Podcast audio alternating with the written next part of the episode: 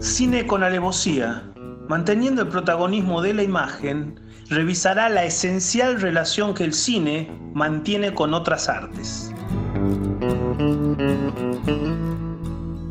El de hoy es un hola solitario porque eh, siendo infieles a la presentación de Diego Gemio, hoy no vamos a contar con la presencia de Dolores Pérez Dorrego, que a la hora de grabar este postcard está requerida por algunas cuestiones personales de suma importancia. Así que bueno, me encomiendo también a la acción de María y Lau en la puesta musical para que agilicen este, este especie de ya monólogo mío casi pesodiano. Hoy vamos a hablar de el proceso. ¿De qué proceso? Del proceso de Kafka y de la versión cinematográfica de esa, de esa novela, que es eh, el mismo proceso de Orson Welles. La película de Orson Welles ha sido filmada en 1962 con el protagonismo exclusivo de Anthony, de Anthony Perkins perdón, y la participación, eh, gran participación de Jean Moreau y pequeña y lúcida participación de Romy Schneider. En cambio, la novela de Kafka fue escrita en los años 20 y publicada de manera póstuma en el año 25, mm, en lo que algunos estipulan como una traición de un amigo de Kafka a, sus deseos. Kafka le había encomendado a Max Brod que quemase todos sus escritos que no habían sido publicados hasta ese momento, que eran la mayoría. Max Brod, por suerte, no le hizo caso y publicó, entre otras varias cosas, incluyendo El Castillo, eh, otra gran novela de Kafka, y publicó El Proceso en 1925. Eh, hasta ahí, hasta ese momento, Kafka había sido un tipo, uh, digamos, no incentivado a la escritura por sus, por sus padres, digamos, pero sí rodeado de escritores y de intelectuales. Hay una cuestión que aclarar respecto a, lo, a, lo, a, lo, de Kafka, a lo kafkiano, que es que Kafka, Frank Kafka, era un tipo de muy buen humor, un tipo muy seductor, que tuvo una relación variada con varias mujeres, este, y que tuvo una vida eh, en la cual no la pasaba tan mal como los personajes que él ha creado. está ahí seguramente una línea de visión acá, porque cuando hablamos de lo kafkiano pensamos que el, inventor de esta palabra ha sido un tipo tremendamente sufrido en su vida. No la ha pasado tan bien, ha muerto de tuberculosis, en el, como decimos, en el año 29, este, pero bueno, eh, su obra eh, trasciende totalmente las fronteras de, su, de, la, de lo que él ha, dejado como impresión de su supuesta personalidad. Eh, contrariamente a esto está la figura de Orson Welles, que Orson Welles es un escritor de hondas raíces expresionistas, aunque su cine no lo ha... es un cineasta que ha mezclado tanto cine negro como otros tipos de cine y el expresionismo, eh, por los contrastes, los contrastes de tonos y ha ido muy bien para la narración de sus historias. La película de Orson Welles eh, tiene a un brillante Anthony Perkins en ese personaje que es acuciado por la realidad. El personaje kafkiano, que este, está acuciado por la realidad, en realidad es torturado por una especie de telaraña que el hombre, nosotros, construimos para disciplinar nuestras propias vidas. De pronto el individuo se encuentra frente a la telaraña que él, entre otros individuos, ha creado para disciplinar nuestra vida. Es como cuando nos molesta el semáforo que nosotros mismos hemos creado para disciplinarnos y saber cuándo tenemos que pasar, pero cuando el, rojo dura mucho nos molesta. Eh, en este caso hay una cantidad de cosas, en, tanto en la novela, que son puestas en, en imágenes en la película, hagamos, recordemos la diferencia que hay que hacer en el texto y la visión de la película el texto no sugiere una imagen que nosotros podemos tener de acuerdo a la receptividad que cada uno de los lectores tenga de la novela. En cambio, el cine lo da todo plasmado y no nos deja eh, mucho espacio para la creatividad. Tenemos ya la figura plasmada, en este caso la de Anthony Perkins. En el caso de la novela lo tenemos a Joseph K. y cada uno lo inventa, lo reinventa, lo piensa y lo ilusiona a su manera. De todas maneras, eh, tenemos que hacer la diferencia entre la novela y la película y pensar que Kafka eh, da a entender una cantidad de situaciones que tienen que ver básicamente con el psicoanálisis, condicen los años de Kafka, los primeros años del siglo XX, con el comienzo y el, inicio del desarrollo del psicoanálisis. Mm, el absurdo, la angustia, la incapacidad de comprensión, este, son cosas que son características de, los personajes de Kafka. No solamente en el proceso, sino también en otras como en el castillo. En el castillo hay un personaje fundamentalmente que quiere llegar a un lugar y se le presentan todos impedimentos que le van impidiendo y retardando su llegada a ese lugar tan ansiado. Esto es lo kafkiano, lo que solemos entender como kafkiano. Esa serie de impedimentos supuestos que nos van apareciendo en el recorrido que nosotros tenemos que hacer para llegar a una supuesta meta meta que nos ponemos a nosotros mismos y que nos permite iniciar un recorrido, obviamente. Eh, claro que la novela uno va transcurriendo las páginas y se va enterando de cosas que la película, que tiene algún, algunos saltos en su narración, nos va siendo dada de otra manera.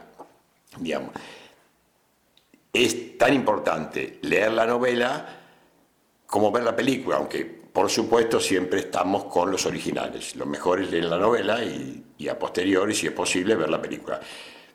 Eh, hay que aclarar que el, proceso de Orson Welles es la única versión cinematográfica que hay de la novela de Kafka. Hay otras versiones cinematográficas de otras novelas u otros cuentos de Kafka. Digamos. Pero bueno, lo kafkiano se caracteriza por eh, lo sinuoso y el impedimento fundamentalmente tiene que ver con la telaraña. Cuando hablo de la telaraña, que recién describía como la telaraña social, eh, se, me aparece emparentada con el laberinto borgiano. ¿sí?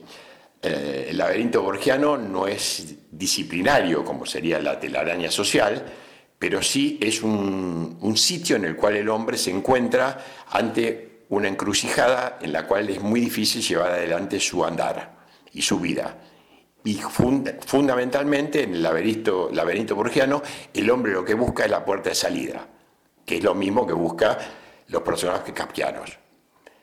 En, el personaje, los personajes borgianos en este caso tienden a ser más optimistas que los personajes eh, kafkianos.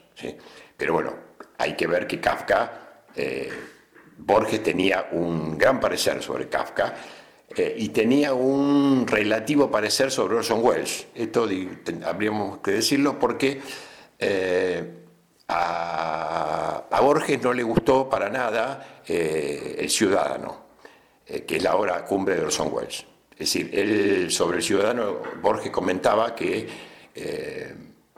que no era un hombre inteligente Orson Welles, que era un genio.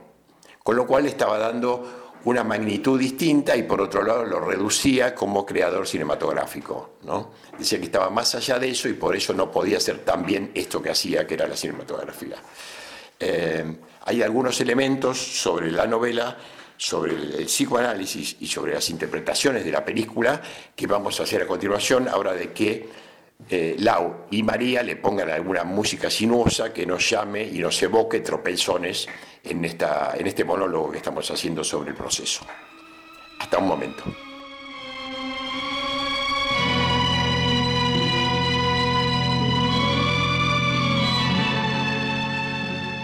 Hay un tema fundamental en la narrativa de Kafka, en toda su narrativa, y hay un y que se convierte en el, el leitmotiv del proceso. Y estoy hablando de la ley. La ley, que no por, no por casualidad, eh, Frank Kafka, eh, que a su vez nació en, eh, casi en el imperio austrohúngaro, lo cual sería un, reino casi de fantasía, porque después se convirtió en Checoslovaquia, este, se llevaba tan mal con su padre eh, estas cuestiones de que se llevaba tan mal con su padre, que psicoanalíticamente lo tendríamos que ver, este, es efectivamente la ley en la vida de un individuo, eh, justamente hacen que el proceso de Kafka esté casi inspirado en un texto anterior de Kafka, que se llama, es muy breve el texto, que se llama justamente Ante la ley. El tema del hombre y la ley que ya describimos hace un momento como eh, una telaraña que el hombre se teje a sí mismo para su autocontrol, eh, está muy expuesto en la película y muy sugerido en la novela. Cuando vemos que Anthony Perkins lo vienen a buscar a su propia habitación, lo invaden y lo someten a un careo los policías, presentados de forma brutal por Orson Welles en la película, lo tenemos, se nos aparece como muy presente y nos da el indicio de una trama casi policíaca, cosa que no hace Kafka en la narración literaria. La narración literaria transmite un elemento más filosófico y más existencial. El existencialismo, Kafka es un escritor que está inscrito entre el modernismo y el existencialismo, con importantes apuntes del psicoanálisis para entonces naciente.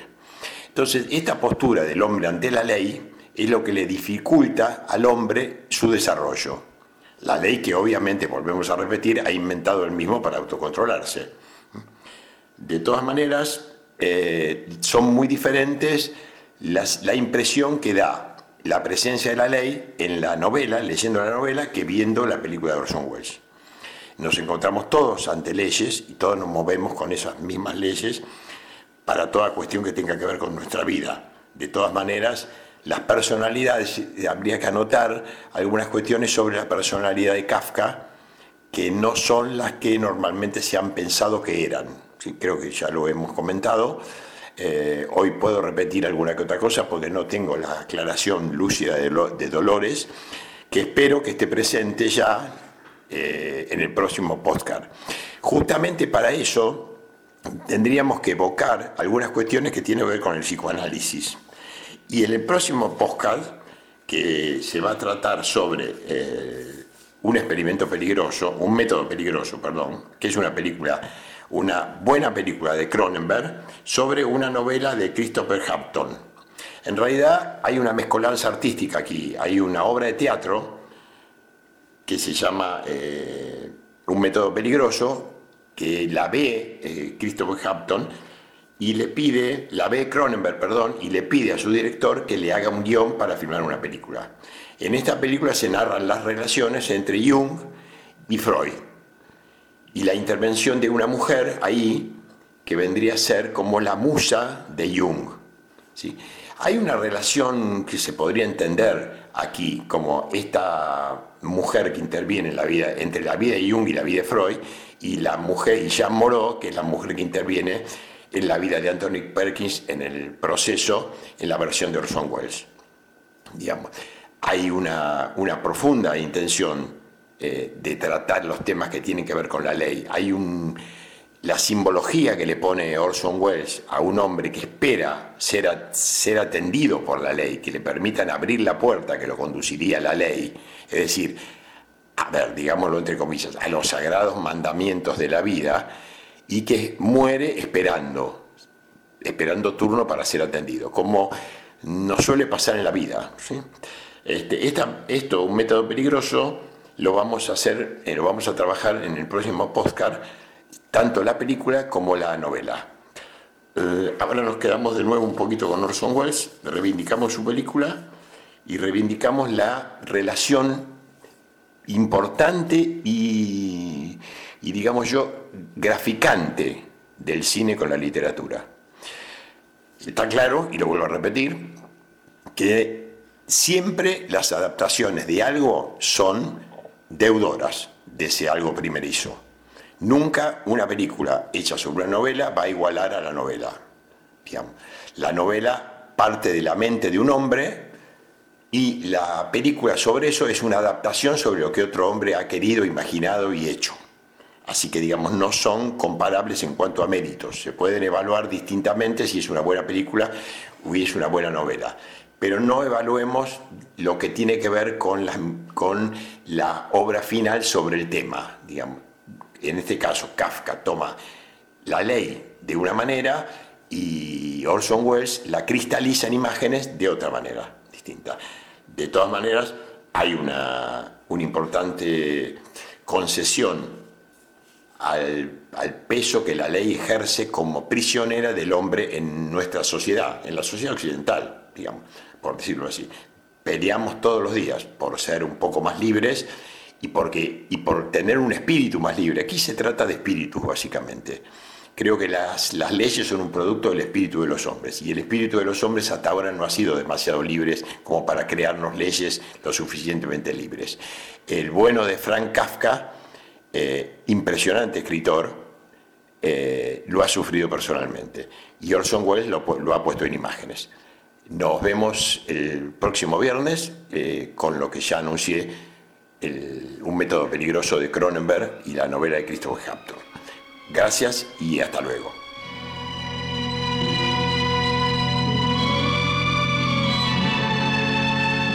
Cine con alevosía, con idea y dirección de Claudio Soaya y la participación creativa de Dolores Pérez Dorrego. Publicamos un episodio nuevo todos los días viernes. Te esperamos.